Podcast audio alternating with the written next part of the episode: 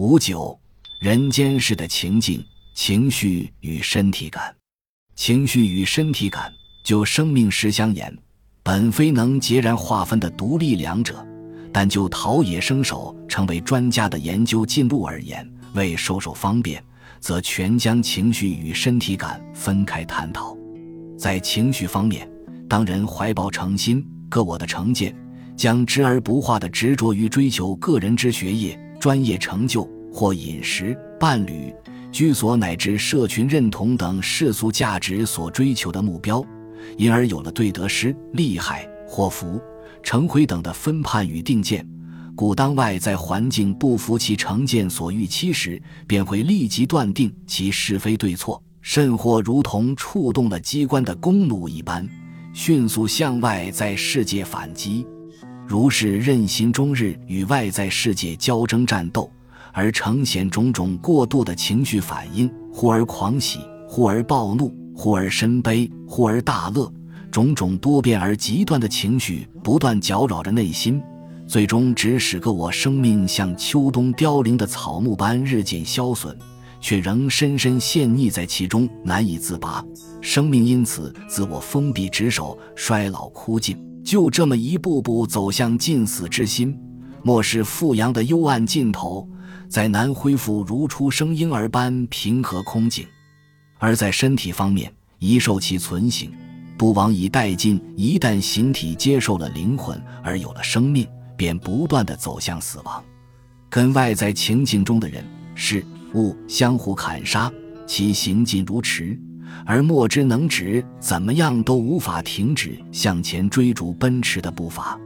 庄子以捏然皮意来形容身处这天罗地网的情境当中人们的身体感，就好像被情境所役使，如奴仆般疲累困苦而未能控制自我，驾驭情境一般。且这样疲惫不堪的身体感，甚至是终身意义而不见其成功，因终其一生都不能自主，只感到被意识的劳苦，而总难觉得成功满足，故无法逃脱这样的身体处境，致使疲惫困倦永无休止。庄子以悲哀、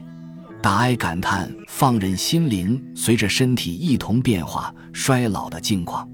庄子人间世中，亦以朝受命而吸引兵。叶公子高尚武才接到出使齐国之令，却因唯恐无法顺利完成任务，感到焦急。至傍晚，已需以冰饮缓解其内热。这样具体的叙述，说明内心焦虑的同时，身体如受火焚般内热的身体感。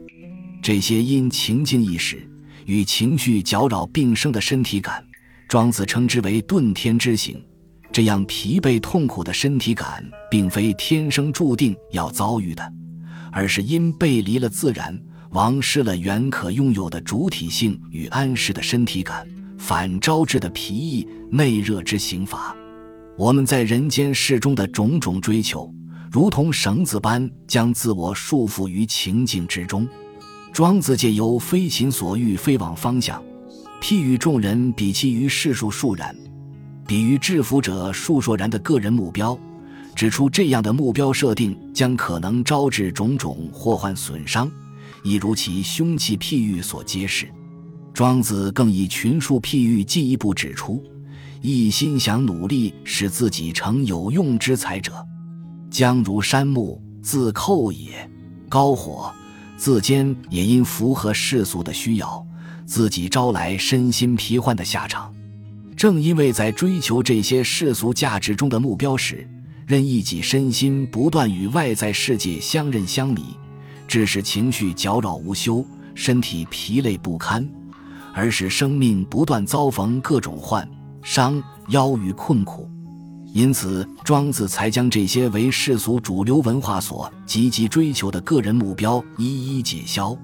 以期使生命臻于无患。重拾本可拥有的安适逍遥，在解消这些目标，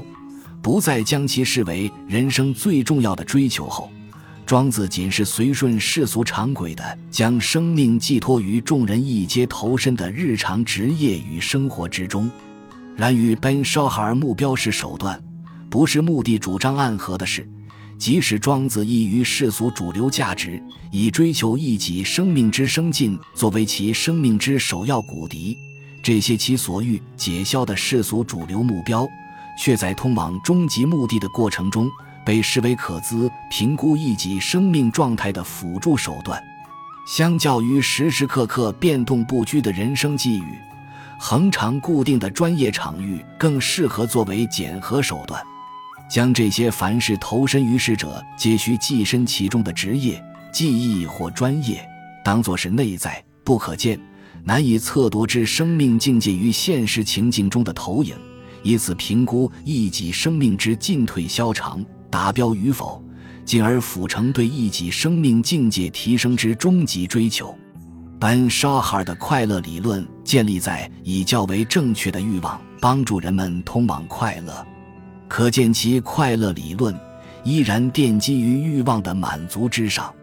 相异于班沙哈尔透过外着的欲望实现快乐，庄子的快乐理论则着眼于个人能力的培养。